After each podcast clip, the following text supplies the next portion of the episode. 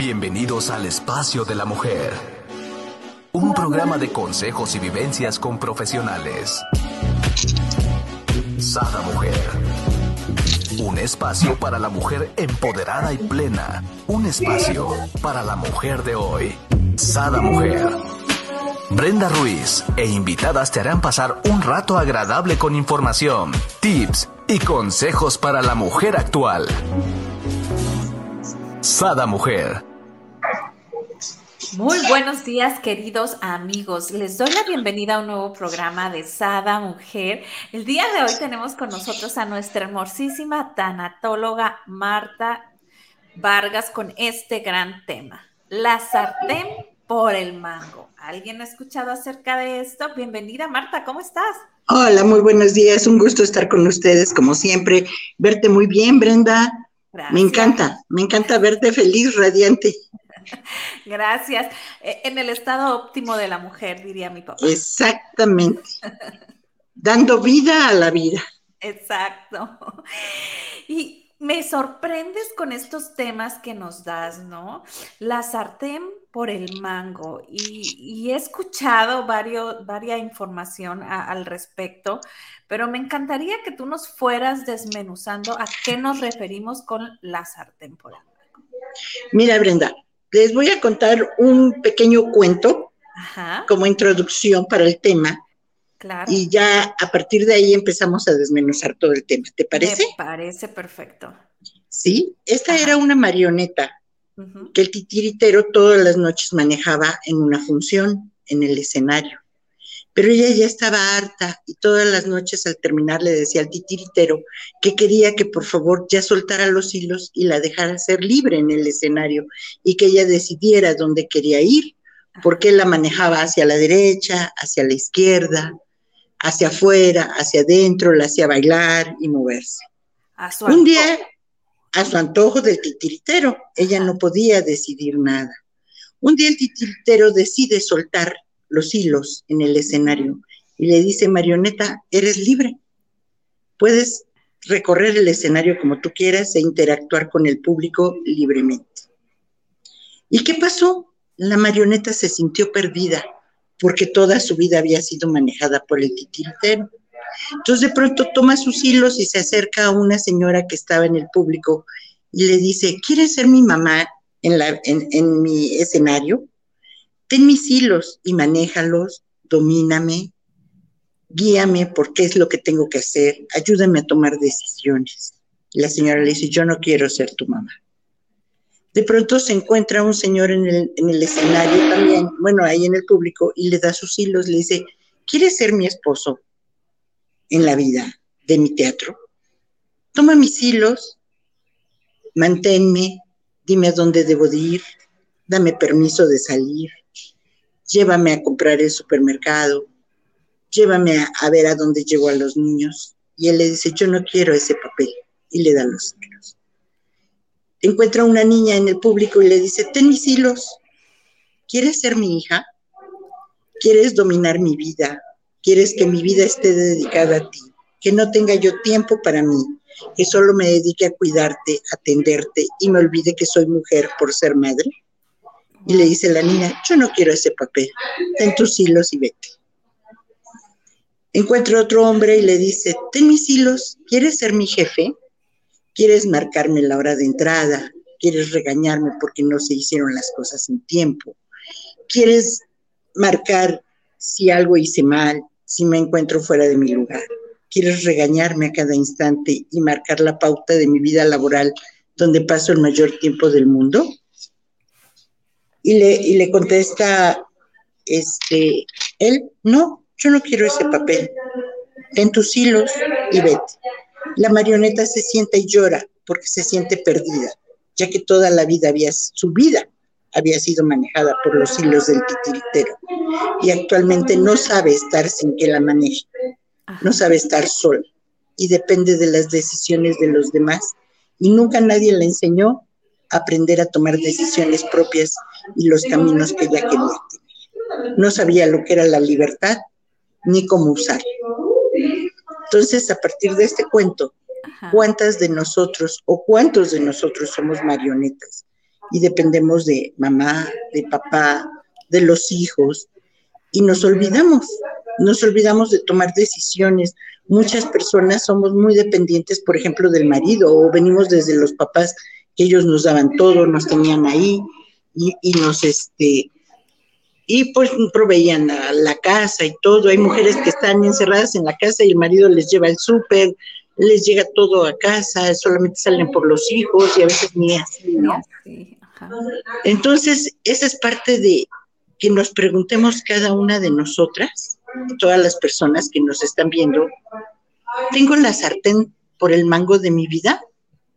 ¿O, o la tiene alguien más y yo me estoy quemando los dedos agarrando la orilla del sartén? Entonces hay que hacer un análisis de nosotros mismos y recordar que nosotros somos responsables de tener el control de nuestras vidas. Y nosotros somos los únicos responsables de buscar la felicidad y de tener el control de, todas las situaciones, ¿sí? Compartirlas, sí, con tu pareja, con tus papás, con tus hijos, pero no depender de nadie, porque el día que el titiritero te suelta los alambres o los hilos, no sabes qué hacer, no sabes dónde ir. Tengo una paciente que, fíjate, el esposo iba a la casa de la suegra y le decía, voy al baño, y se tenía que levantar él con ella y esperarla en la puerta del baño que ella entrara y saliera. Wow. Entonces era totalmente dependiente. Este, necesito tal cosa, él la iba a comprar al mercado. Ella no hacía ni movía nada, a, menos que el marido lo hiciera o lo trajera. Y ahí luego vinieron los hijos y se volvió el mismo lazo. Pero ya ahí cargas un lastre tremendo de que en tu vida no puedes tú decidir. ¿Sí? Y es muy normal que muchas tengamos miedo de decidir en la vida qué camino tomar, si vas a tener un nuevo puesto, si te están ofreciendo una nueva oportunidad, no sabes qué, qué, qué camino tomar, ¿no? O hacia dónde ir. Es muy normal, o sea, pero tenemos el libre albedrío en la vida y debemos de saber que no dependemos de nadie y nuestra felicidad, la única persona de quien depende es de nosotros mismos y somos nosotros para nosotros. Estando bien nosotros, toda la gente que está alrededor va a estar bien. Y aquí, digo, en el relato que, nos das, ¿no? En esta reflexión, pues nos damos cuenta que tenemos varios titiriteros, no solo uno como la marioneta, ¿no? Nosotros eh, tendemos a tener este, varios titiriteros al mismo tiempo. Eh, no nos desprendemos a lo mejor de nuestro papá, de nuestra mamá, cuando ya tenemos al novio o al esposo, y luego ya tenemos a los hijos. Entonces, quiénes somos realmente, ya no sabemos. Es que sabes que, Brenda, es muy cómodo estar en tu zona de confort, ¿no? Tú estás en una zona de confort donde todo, todo te soluciona alguien o algunas personas en tu vida. Pero vieras qué rico es la libertad de poder tomar decisiones, de poder ser una persona responsable de ti, ¿sí? Y decir, pues ya tengo edad de, si quiero lo hago, si no quiero no lo hago, y no porque alguien lo haga yo feliz tengo que hacer tal o cual cosa. Pero es muy, muy cómodo para muchos seres humanos sentarse en su zona de confort y esperar a que todo les llegue. Muchas veces los papás ya adultos mayores, pues se sientan en la zona de confort que los hijos les suministran todo. Y lo único que generas es provocarles cierta inutilidad, ¿no? O sea, muchas veces te dicen, pásame la cuchara y nada más es extender la mano. Entonces no puedes inutilizar así a la gente. Tienes que dejarla activa para que ellos puedan decidir. Y te vuelvo a repetir, muchos por estar en la zona de confort, de confort pues te quedas ahí. Y esto también es un duelo. O sea, porque dirás, ¿qué hace una tanatóloga hablando de claro. del libre albedrío, no? Es un duelo porque perdiste la decisión de tu vida perdiste el libre albedrío, perdiste la libertad de decisión. Entonces ahí entras en una pérdida que a lo mejor le hiciste inconscientemente, a lo mejor le hiciste por comodidad, pero que no debe de ser así. O sea, toma la sartén por el mango y sal y vive la vida, sé libre, decide. O sea, hay personas que no mueven un sillón porque el marido le tiene que preguntar, oye, ¿puedo cambiar el sillón? No, es su casa. O sea, hay gente que puedo tomar tal cosa del refrigerador ¿cómo no? O sea, pues se pone ahí es para todos, por lo menos en la casa de ustedes así estamos acostumbrados, ¿no? Claro. Si yo llego y meto refrescos o cervezas o pastel al refrigerador, pues vas, lo sacas, abres y ves que hay, pues te lo comes. Sí, pero fíjate que hay gente, Brenda, que, que, en su casa tiene que preguntar, oye, ¿puedo tomar ese refresco que está ahí?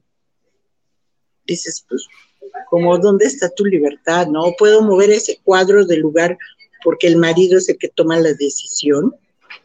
O muchas veces llegan y te venden algo y dices, híjole, no lo puedo comprar porque este, pues tengo que checarlo con mi marido, ¿no? Hay, habrá cosas que sí, a lo mejor un carro, a lo mejor algo, pero pues cosas pequeñas creo que debes de tener decisión. Y por ejemplo, aquí en México pues es muy dado ese tipo de machismo de que todo tiene que decidirlo el marido. Y no, o sea, las mujeres somos libres y todos, hombres y mujeres, niños y todos de tomar decisiones. Los hijos igual.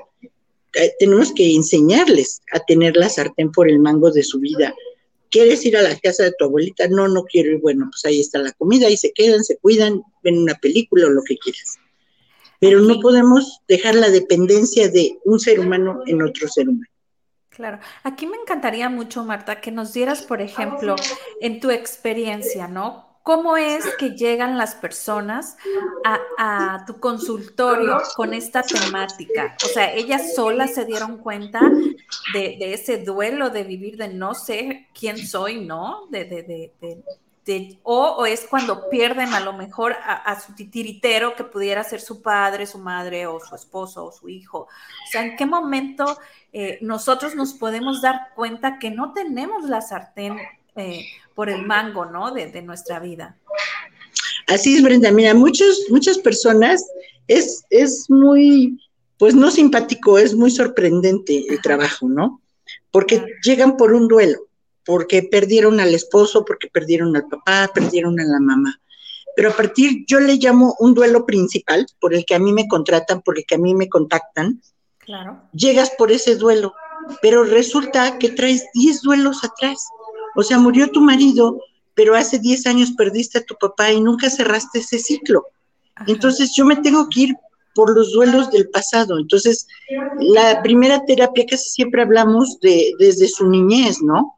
porque hay miedos, hay duelos, hay pérdidas desde el niño interior que un día lo dejaron olvidado en el supermercado y eso le provocó una pérdida, un miedo. Y muchas veces salir sanando todos esos duelos, cuando llego al duelo principal por el que a mí me, me, contrataron, ya está sanado, porque aprendieron a ir cerrando esas, poniéndole curitas a su corazón. Yo les digo, vamos poniendo su bandita en cada, cada herida del corazón, ¿no? Y muchas personas que llegan por un duelo, por la pérdida de un familiar, por la pérdida de la salud, se dan cuenta que también tienen la pérdida del control de su vida. Entonces llegamos ahí. Solamente dos casos he tenido que han llegado por la pérdida del control de su vida y que se sienten perdidas. Una de ellas perdón. Es, poco ah, común pues darse cuenta, ¿no? Por, sí. solas, por sí solos, ¿no? Sí. Y una de esas personas que llegó conmigo se dio cuenta ella de que había perdido la, la libertad en un divorcio. O sea, ella me buscó porque se sentía perdida, porque dependía del marido para todo y no sabía qué hacer. ¿Sí? No, no, no sabía ni siquiera tomar la decisión de firmar la boleta de los hijos. O sea, hasta eso le daba miedo, ¿sí? Porque todo lo hacía el marido. Entonces el marido se fue, se fue con otra, se divorciaron, se dejaron, y ahí está la casa y no sabía cómo pagarle al jardinero, no sabía cómo pagarle a las sirvientas, no sabía nada. Y tenía el dinero, tenía las cosas, pero ella no sabía manejar nada, nada de su vida. Y por ende no sabía qué hacer ella, ¿sí?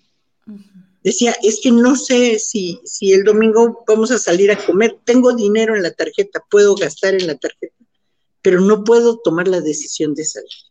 Y la otra persona que llegó conmigo llegó recomendada por una amiga. La amiga le pagó la terapia y le dijo, por favor, toma la terapia. Pero esa señora actualmente está conmigo trabajando, tiene muchísimos duelos, muchísimas pérdidas y tiene un marido machista y controlador y hasta hay golpes, hay violencia, hay todo, ¿no? Hay abuso sexual con los hijos, hay muchísimas cosas que trabajar ahí con ella, pero te digo que es muy poco que, lleguen por ese punto. Lo descubrimos en el camino de la sanación de los duelos, ¿sí? Pero que, tú lo reconozcas, no. Entonces es algo, es un tema que a mí me gustó mucho, que yo te comenté desde, desde hace tiempo, y escribí un artículo sobre, sobre el mismo, que a mí me encanta, porque digo, creo que nunca es tarde para que te sientes y hagas un análisis y tienes el control de tu vida. O sea, es muy rico que el marido llegue o tu pareja y te apapache y, llegue con el súper y ya no vayas al súper, o que llegue y, esté solucionado y pagado todos los trabajadores, o que llegue con la camioneta o el carro lleno el tanque de gasolina, o ya la haya llevado al mecánico a cambiar las placas, lo que tú quieras. Eso es padrísimo. Pero hasta dónde tienes el control de decidir tú, ¿sí? Y fíjate que, algo que yo he visto en, todo este tiempo es que las mujeres que, somos divorciadas, que quedan viudas, somos de las personas que tomamos la sartén por el mango, no porque queramos, ni porque nos hayamos analizado, porque la vida nos obligó a tomarlo. Así nos tocó, ¿no? Este, bueno, así te toca vivir. Yo, pienso, por ejemplo, en tu caso, ¿no? una viudez, pues así te tocó, ¿no? Pum, te aventó. Pero en, caso de un divorcio, pues bueno, muchas veces está la decisión, ¿no? En la mujer y tomaste la decisión, pero no sabes ni qué, y entonces te toca ir tomando, ¿no? Cada una de las riendas, de, o mejor dicho, me encantó como lo dijo, ¿no? Cada una de las cuerdas que, que, que el titiritero tenía y las vas retomando, ¿no? Una a una tenemos que ser pacientes, ¿no? Tampoco querramos así como que, ¡pum!, ya, somos y sabemos todo, ¿no? Este, yo, recuerdo, pues, prender el boiler, pues bueno, decía yo, ¿cómo no voy a poder prender el boiler? Claro que puedo. Y poner el garrafón de agua, claro que puedo. Obvio me costó. Al principio a lo mejor me pesaba más, después agarré maña, ¿no? Y, ya vas, vas agarrando tus habilidades en, en cosas que a lo mejor no hacías y tienes que hacer, como bien dices tú, ¿no? Así es. Y fíjate que también hay hombres que dependen totalmente, que vienen de un círculo de un matriarcado donde la mamá ordena, manda y todo, se casan y la mujer les pone hasta la ropa que se van a poner y se las pone en la cama. ¿Sí? Ella levanta toda la ropa sucia y la lleva a esto porque estos parecen vedettes y las van aventando en el camino, ¿no? Entonces dependen hasta que les sirvan de comer, no pueden ir y calentar aunque ahí esté el sartén con la comida, no lo pueden ir a calentar. Dependen siempre, pero porque así fueron creados, ¿no? O sea, no nada más se dan las mujeres, también se dan los hombres esa dependencia de otro ser humano.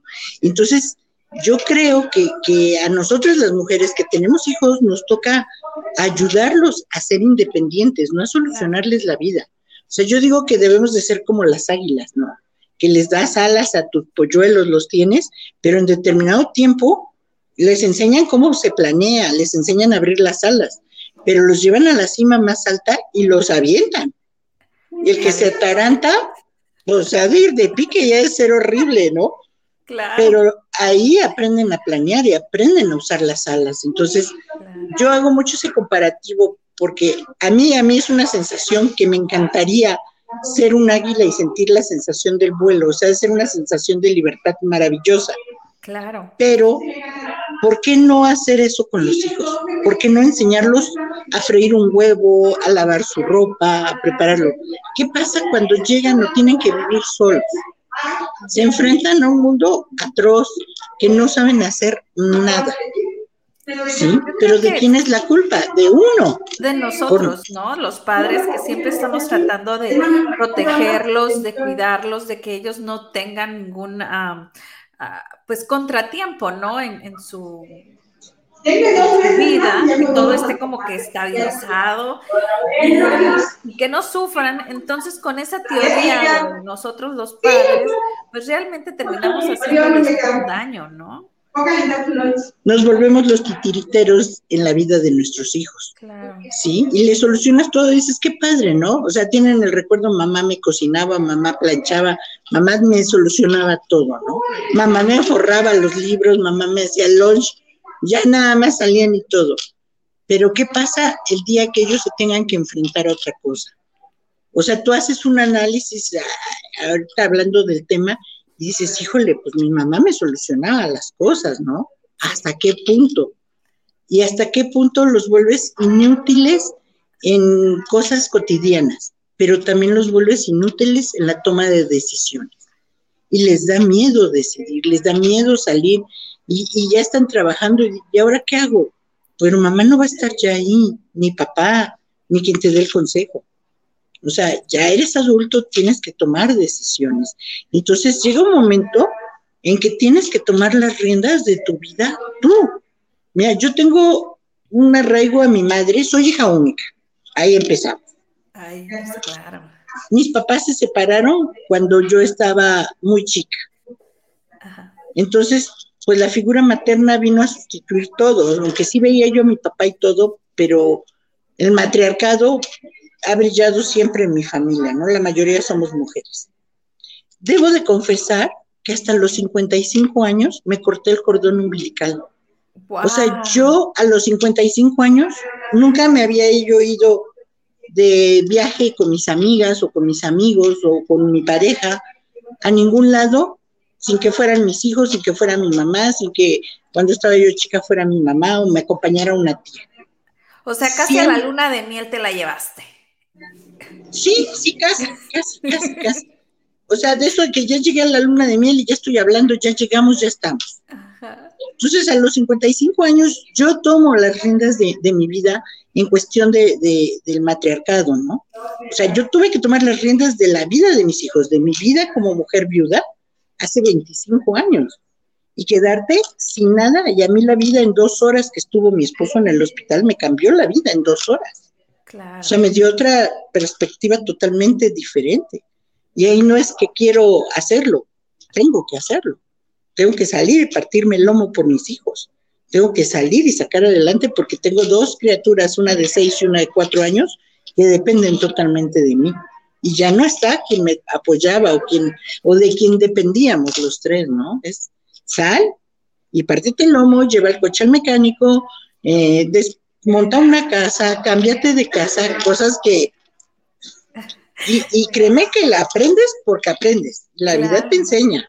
Me, encantaría saber aquí, Marta, si cuando tú llegaste en ese momento, eh, tú ya eras tanatóloga o aún no. No, no. Fíjate que, cuando yo me quedé viuda, mm, mm, mi carrera de origen es contador público. Contador, igual que yo. Ya era contador público, pero tenía yo ocho años de no trabajar.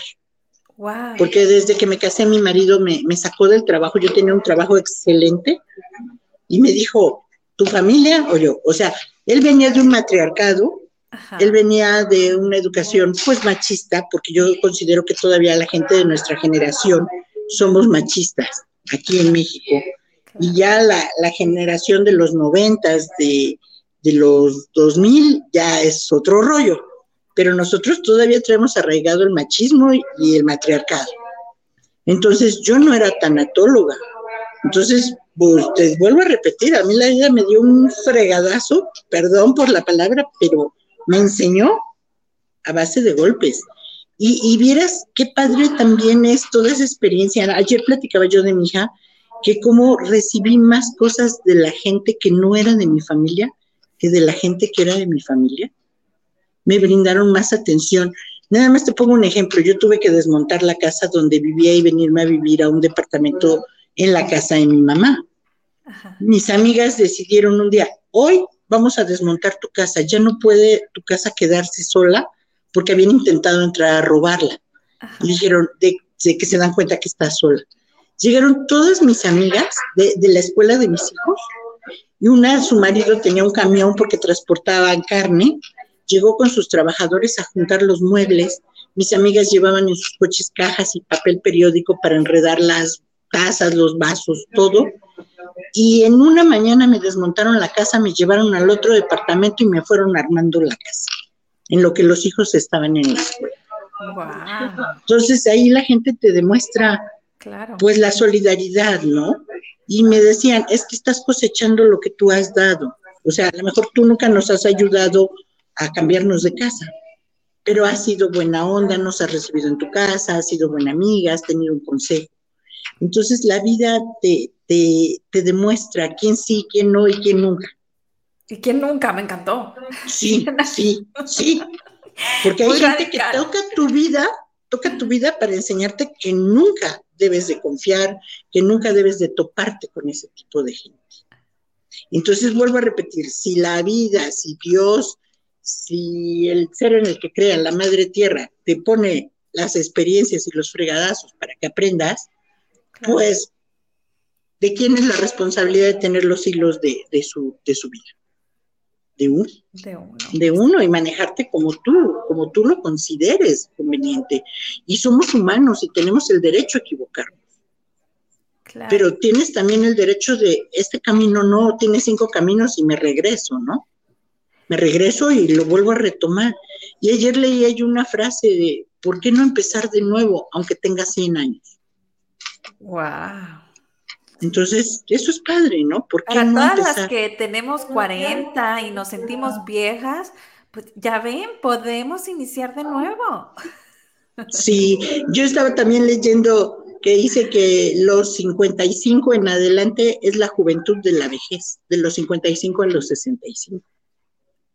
Y, y ese, es, ese es otro tema ahí, Brenda, que, que la gente de mayor de 50 años se empieza a sentir vieja y tiene la pérdida de la juventud y que le crea un duelo, ¿eh? Y hay gente que cae en depresión y gente que se aloca y si tiene los medios empieza a operar, a quitar, a poner y lo que no hiciste en buen tiempo, lo vienes a hacer ahora y llegas a poner en riesgo tu salud. Entonces es, es, es bien importante todas esas pérdidas, ¿no? Porque vas pérdida tras pérdida en la vida. Entonces tienes que ir cerrando, poniendo tu bandita en el corazón, pero quedándote con la experiencia vivida para poder salir adelante. Así es. A, mí me, quedó una inquietud aquí, Marta. Me gustaría que nos eh, compartieras. ¿En qué momento Marta decide estudiar tanatología? Pues fíjate, una vez que me quedé viuda tuve que salir a trabajar porque mi marido tenía un trabajo independiente, entonces no me quedé con una pensión. No teníamos una casa propia tampoco. Lo único que tenía yo era mi auto. Entonces tuve que entrar a trabajar, entré a trabajar al gobierno del estado donde yo vivo, en Puebla, y ahí me dieron la oportunidad de, estudiar para tanatólogo, o sea, me dijeron, pero cuando la tanatología, o sea, ni se conocía en México, ¿eh?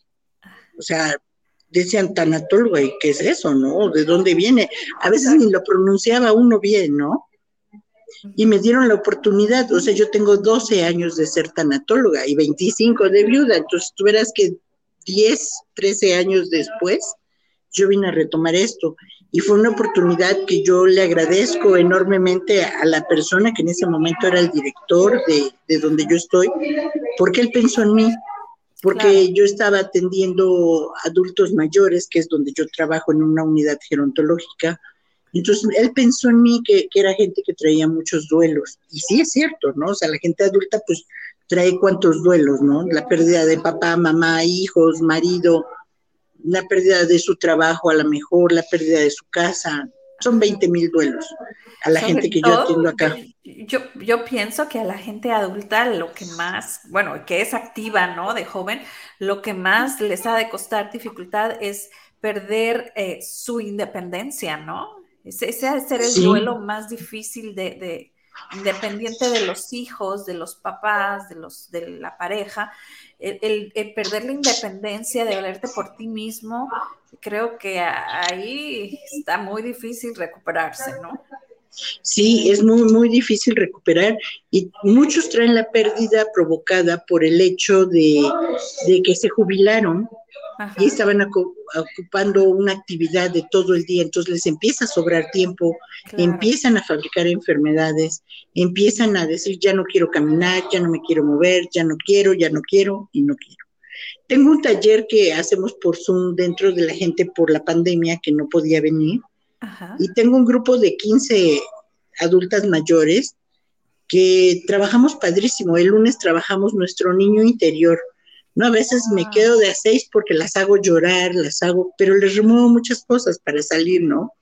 Y hubieras visto el día que tocamos el tema de la sartén por el mango. O sea, fue el cuento, muchas lloraban y decían, es que tengo que, salir adelante, yo ya no puedo depender de mi marido, de los hijos. Y muchas se me levantaron en armas, ¿eh? Y, y, actualmente tengo dos que dijeron, mi hijo ya no va a manejar mi pensión.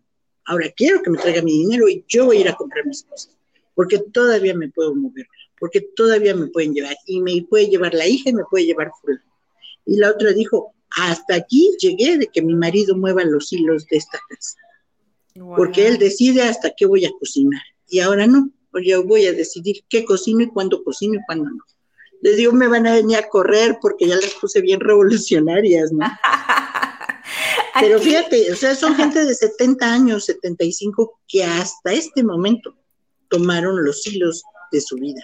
Te digo, yo, yo hasta qué momento corté mi, corté mi cordón umbilical, a los 55 dejé de pedir permiso, porque yo, este, ma, ¿me dejas ir con mis amigas a tomar el café?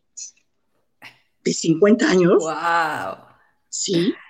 Y entonces cuando, pero, o sea, esa es otra bronca, porque la gente que de, de la que dependes, de pronto se quedan, y mis hijos igual, ¿no? De, me voy de vacaciones con mis amigas voy a irme para acá y voy a estar. O sea, empiezas a tomar decisiones y sientes tan rico esa libertad de no tener la presión de, ay, le tengo que decir que voy a salir. Y si me dice que no, ¿cómo que le va a decir que no? Porque estamos locos o qué, ¿no? Te digo, y ya siendo tanatóloga fue cuando yo reaccioné, que uno de mis hilos no lo tenía yo controlado, me controlaban por medio de él. Claro. Y porque eso te daba la seguridad, ¿no? Aquí me viene una pregunta, Marta. ¿En qué momento eh, o cómo le podemos hacer para cuando queremos ya tomar las riendas, ¿no? O, la sartén por el mango, no irnos al lado opuesto, ¿no? Totalmente. O sea, de, ser a lo mejor la persona que a la que en una relación, por decir, ¿no? Eh, el marido solucionaba todo, entonces llegar a ser la que empiezas a solucionar todo. O sea, ¿cómo, cómo, qué tips nos das o, qué consejos para quedar en el término medio, en el término, se puede decir que viene siendo el, ideal, ¿no? Sí, porque no puede ser un corte drástico de los hilos, ¿no? Así como la marioneta y de pronto te vas a sentir perdida. Yo pienso, el primer punto, Brenda, o el primer consejo es analiza. Analiza si tienes la sartén por el mango de tu vida. ¿Sí? Si tienes el control de tu vida. No por eso a lo mejor le vas a quitar la responsabilidad de que tu marido pague el jardinero, a la servidumbre, al chofer, todo lo que tú quieras, ¿no? Pero sí vas a decir, ¿hasta dónde yo no tengo decisión? Fue cuando Marta se sentó y dijo, o sea, 50 años y estoy pidiendo permiso para ir a tomar un café. 50 años y me estoy preocupando porque son las 12 de la noche cuando yo llegué a mi casa. Pues soy un adulto, ¿no? soy un adulto, yo me mantengo, yo me sostengo, ya no depende nadie de mí en ningún aspecto, no le estoy quitando nada a nadie, pues es momento de, tomar una decisión. Ya que analizaste qué parte de tu vida no la tienes tú controlada o tú no la manejas, debes de ahí hacer una estrategia. Ahora, ¿cómo la voy a empezar a tomar? Porque tampoco vas a decir, ah, no, pues ahora me depositas el dinero y yo voy a venir y pagar y yo voy a hacer, o yo voy a llevar el coche al mecánico porque tú no me puedes controlar si mi coche lo llevo con tal mecánico. No, no. O sea, es paulatinamente ir cambiando, porque también el, titiritero se siente agredido, ¿eh? Te lo digo por experiencia propia. Mi mamá de pronto cuando yo aviso, ahorita vengo, me voy tres días de vacaciones, ¿Cómo? ¿Y con quién? ¿Y por qué? ¿Y en qué coche? ¿O, qué? No me pediste permiso casi, ¿no? Sí, sí, o sea, cuando yo, oye, ma, ¿podré ir? No, o sea, también tienes que tener en cuenta que no puedes agredir a la otra persona porque tú, tú y nadie más que tú, le diste el hilo de tu vida para que lo manejara. Entonces también no se vale que ahorita se lo cortes y digas, tú ya no importas, tú ya no decides, ¿no? Entonces yo me tuve que sentar y hablar con mi mamá y decirle, mamá, o sea, quiero sentir esa libertad de no pedir permiso. Tú, llevo 50 años pidiendo permiso para todo, saliendo de viaje solamente con, o primero con la familia, con mamá, con las tías, con los hijos, pero yo, un espacio para Marta con sus amigas, o sea, yo te puedo decir, Brenda, que a mí en la universidad, en la prepa, hacían pijamadas o, iban a las fiestas, se quedaban a dormir en las casas de las amigas. Nunca me dejó mi mamá quedarme a dormir en la casa de nadie. O sea, yo no sé lo que es una pijamada, yo no sé lo que es de una fiesta quedarnos cinco amigas en la casa de otra amiga y llegar y cotorrear y que conociste, que bailaste y que no lo sé. No lo sé. No, y no me da vergüenza decirlo. no, no me da tampoco lo, lo sabe, yo tampoco lo supe y creo que es parte de esta protección del matriarcado, ¿no? Sí, sí, y, luego, pues en la actualidad pues, mis hijos están igual, ¿no? No, los, no les permití cosas y repetimos patrones, repetimos patrones de educación. Yo siempre he dicho que tenemos este, dos postales, la vida de papá y la vida de mamá, y pues esa es la que vamos aplicando, porque es con lo que nosotros nos hicieron y crecimos. Entonces, no te debes de sentir mal, aparte pertenecemos a una generación en la cual así nos educaron, así estamos. Y entonces ya las nuevas generaciones vienen revolucionando, que a veces te das un tope y dices, ay, Dios mío, ¿qué es esto? No te espantas, pero dices, qué libertad, ¿no? No la había. Te digo, pero yo puedo decir que yo repetí patrones en mi hija, pero ya, por ejemplo, sí le permití en algún momento no irse a la casa de la amiga, pero que sus amigas sí vinieran a nuestra casa. Ah, ok, de igual manera yo. Sí, eh, pero dices, como dicen aquí el dicho en México, ¿no? Al ojo del amo engorda el caballo. Claro. Y entonces tú supervisabas y papitas y la cena y ahí están libres y canten, bailen hasta tal hora. Pero mamá ahí está, ¿no? Así es. Entonces, te digo, es, es como una brecha generacional el no tener los hilos de, de control de tu vida, no tener la sartén por el mango, que es la mejor opción. Tener, o sea, imaginémonos el sartén, pues no lo vas a agarrar de los lados porque va a estar caliente, ¿no? Y toda tu vida está echada en medio. Pues la tienes que agarrar por el mango y direccionarlo hacia el fuego, hacia que se cueza bien, hacia moverlo, hacia dirigirlo. De ahí el, título del tema, ¿no? Y estás en la zona segura donde no te quemas, donde puedes dirigir, donde puedes mover. Y muchas veces le dejas el, el mango del sartén a alguien, pues dirígelo o velo. Claro. Aquí creo que es muy importante, porque mucha gente que nos escuchará dirá, pero es que yo estoy cómodo o cómoda así, ¿no? Este, me siento en mi área de confort que, que, me hagan y me solucionen todo. Pero de igual manera, aunque te sientas cómodo o cómoda, no es sano, porque mañana o pasado esa persona no está. Bueno, pues tú también te vas junto con ella, porque ¿qué vas a hacer de tu vida, no? Sí, y ahí vienen los duelos más profundos cuando la persona de la que dependes, ¿qué haces cuando ellos faltan? O sea, si yo hubiera sido una esposa dependiente de mi marido, créeme que sí me cambió la vida, sí me dolió, sí traje un duelo arrastrando por más de 10 años y yo lo sané hasta que estudié tanatología. Y mis hijos también los ayudé a sanar hasta ese momento. O sea, mis hijos vivieron el duelo de su papá hasta la secundaria, cuando mis hijos estaban en el kinder. Entonces, todo ese tiempo ellos vivieron con dolor por la pérdida y todo. Entonces, sí tienes tú que ser responsable, pero también entender que el titiritero puede faltar en tu vida. O sea, muchas mujeres dependen del marido y de repente el marido se encuentra otra o, y, lo cambia, ¿no?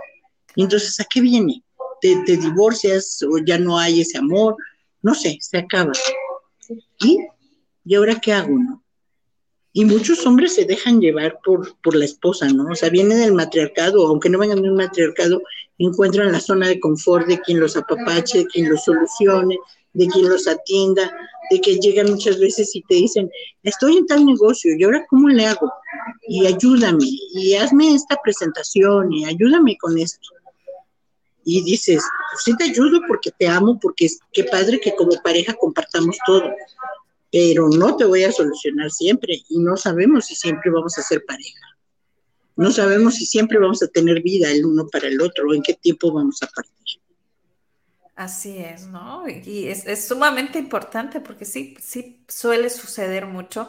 No, yo no soy una persona eh, que, se, que me puedo jactar de que en mi matrimonio anterior era como, como que no tenía el sartén por el mango porque vengo de matriarcado por muchas generaciones y el papá de mis hijos también. Pero aún así, aún así, costó mucho, ¿no? E, esta eh, eh, individualidad, como se puede decir, sacar adelante a los hijos. ahora yo me pongo a pensar, la gente que vive con esta totalidad donde le da todo el control, ¿no? A, su pareja, pues ahora sí, ¿cómo logran ellos salir adelante? Ahí me gustaría mucho remarcar, ¿no? Que, que a pueden ir a tu página de Tanatología Adiós al Duelo en Facebook y, contactarte. Igual hay mucha información que subes ahí. O también te pueden contactar por Instagram como Marta Tanatóloga, ¿no? Sí, ahí estamos subiendo información para que todo el mundo esté este, pues enterado de, de los diferentes duelos y aspectos, ¿no? O sea, muchas veces alguien está viviendo el duelo de la pérdida de sus papás y subo algo del divorcio y me ponen, ¿y, y, y, y qué? ¿Y por qué ese comentario, no? Pues es que también es un duelo y también tenemos que, que atacar todos los puntos, ¿no? Esa es parte importante. Y sí, estamos subiendo constantemente ahí este, los artículos que se escriben, compartimos también muchos posts de referente a los diferentes temas de duelo. No, no me voy nada más por la pérdida física de que alguien trascienda. Me voy por la pérdida del trabajo, por la pérdida de la salud, por la pérdida por un divorcio, por el desamor, porque te rompen el corazón, por todo le estamos ahí bombardeando, porque siento que es una manera de ayudar a la gente, ¿no?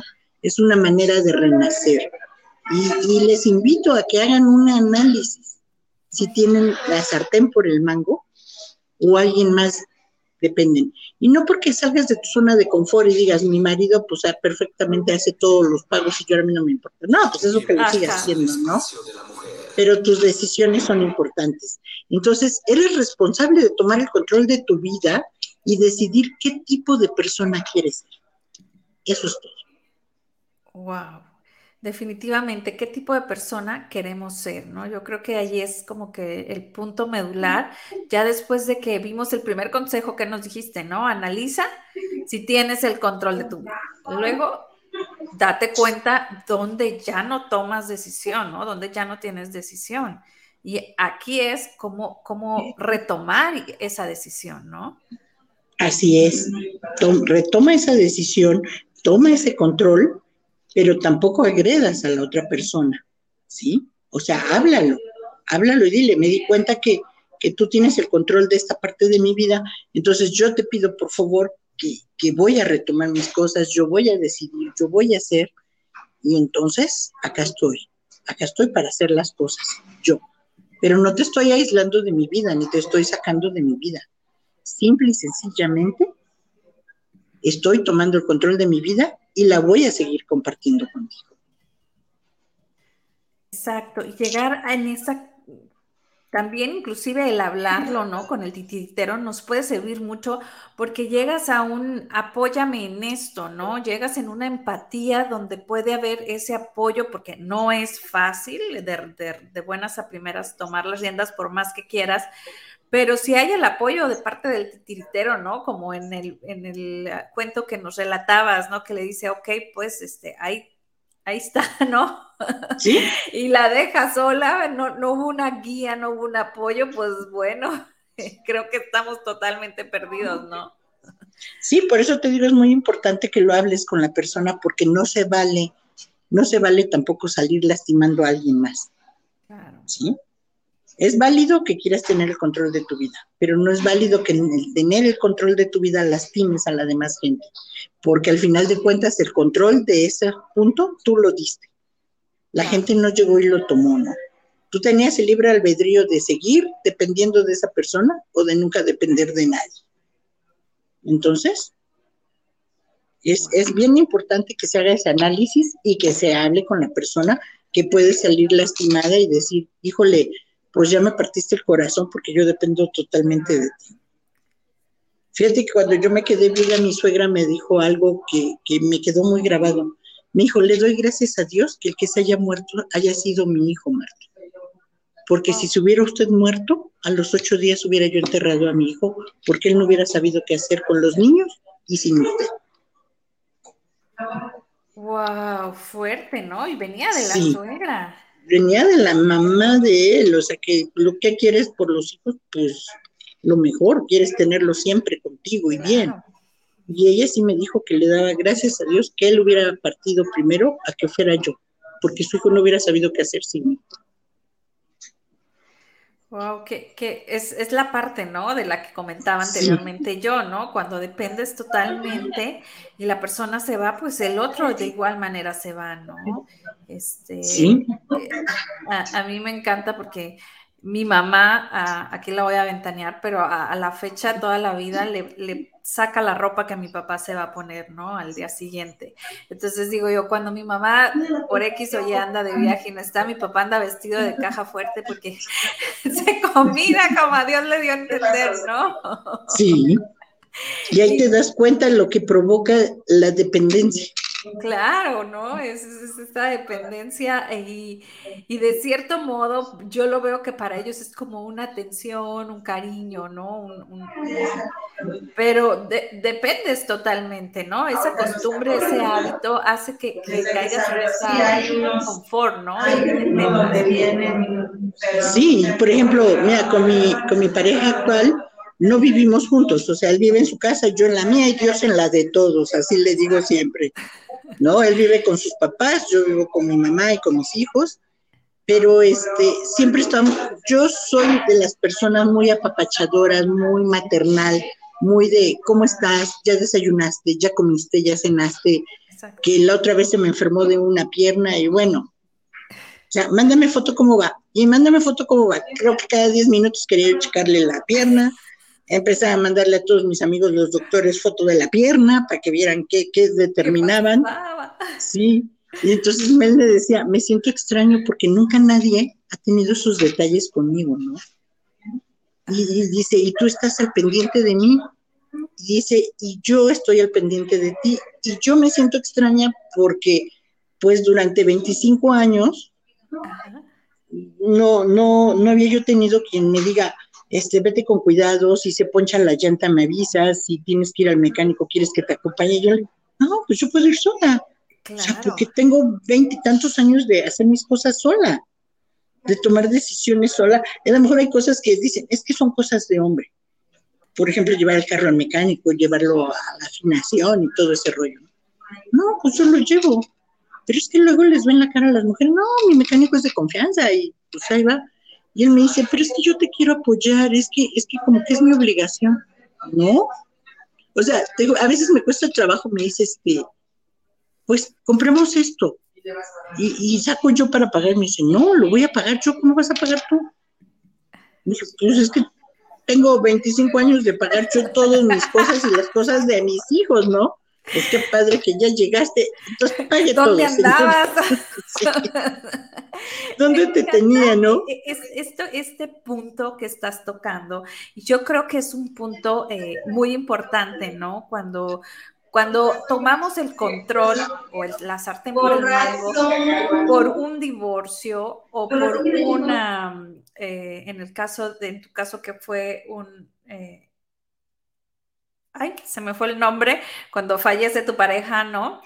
E, en estos dos casos, eh, creo que es bien importante que nosotras aprendamos que al momento que decidamos tener de nuevo una pareja, hay roles que se deben de tomar, ¿no? Hay roles que debemos de tener y dejar de, ser las todólogas, ¿no? las superwomans que todo podemos y ceder la parte masculina, porque a mí me costaba mucho, ¿no? Entonces mi, mi marido me decía, es que eh, a mí me hace feliz yo hacer esto, o sea, permíteme yo, bueno, éramos novios, ni, ni casados estábamos, y me decía, deja pagar la, pagarte la casa, y le decía yo, pues si ni vives aquí, o sea, ¿qué vas a pagar, no?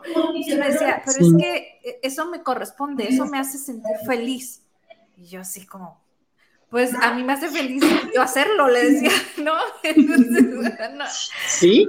Y, quiero, digo, me ventaneo. Tuve que ir a terapia para aprender a soltar esa parte.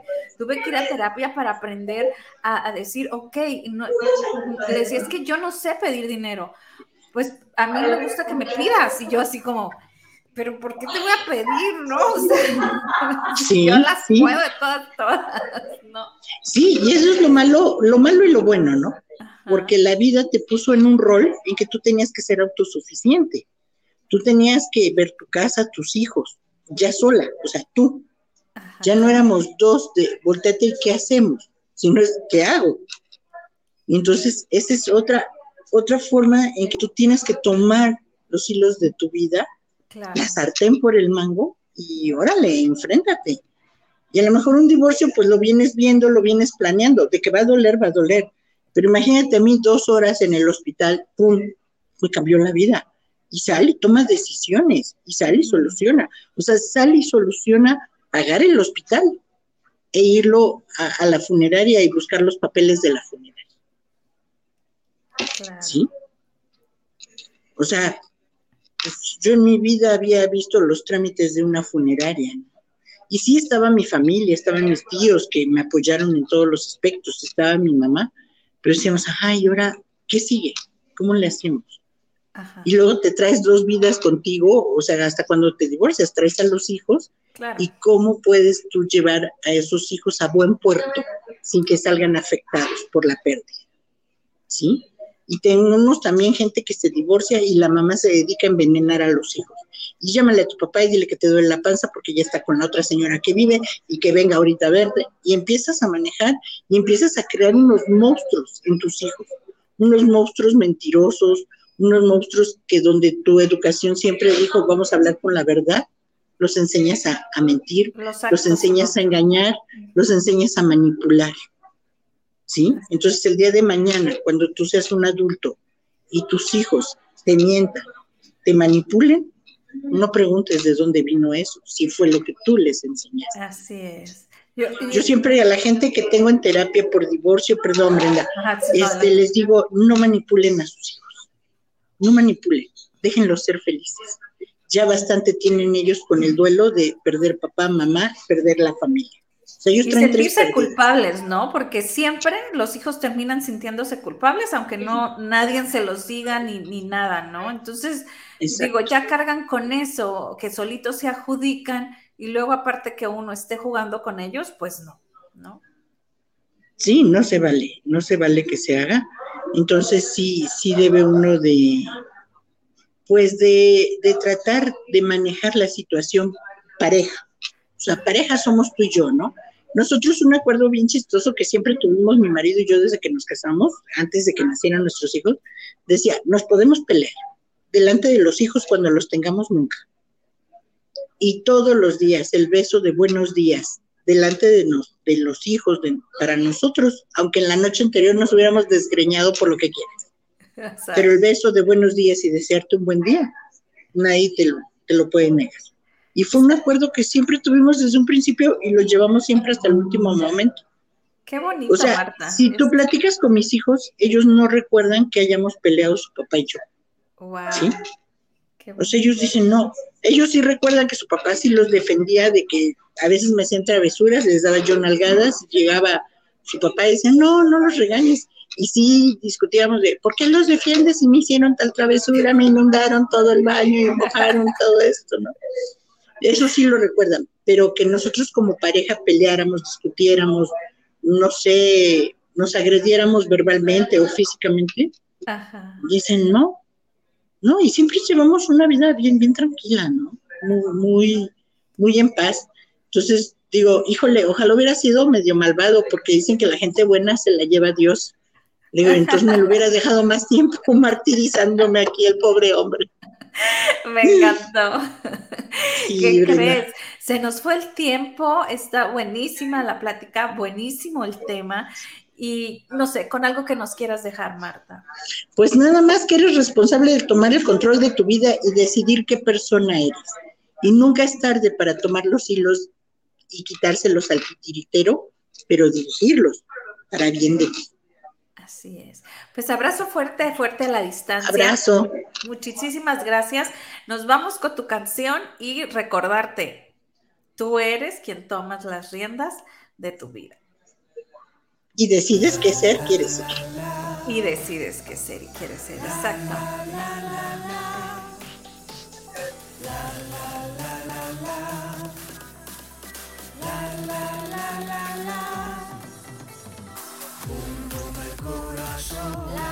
fuerte, bum bum tu corazón, por tu vida, bum bum el corazón, late fuerte, bum bum tu corazón, bum bum el corazón, late fuerte, bum bum el corazón, fuerte, tu corazón por lo que vales y por lo que eres, por